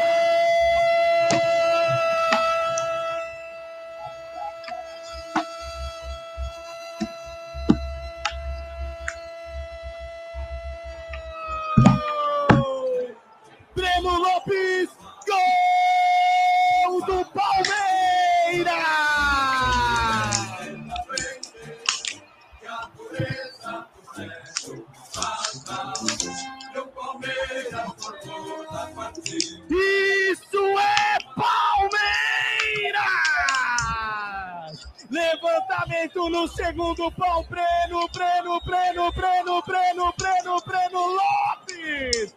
aos 54 minutos do segundo tempo, pro fundo do gol do Santos. Palmeiras 1, Santos 0, no detalhe do gol, me conta ele! No final, no apagar das luzes, o Palmeiras chega com o líder de assistências da equipe palmeirense na competição. Rony, mais uma assistência para ele, a oitava na competição. Encontrou Breno Lopes dentro da área, nas costas do Pará. O jogador desacreditado por muitos entrou, subiu e cabeceou para poder fazer 1 a 0 Palmeiras na decisão da Libertadores. Breno, Breno, Breno, Breno, Breno é o nome dele. Pro fundo do gol do Santos. Esse resultado dá o título pro Palmeiras. Professor Fernando Alves. Breno Lopes é o nome dele.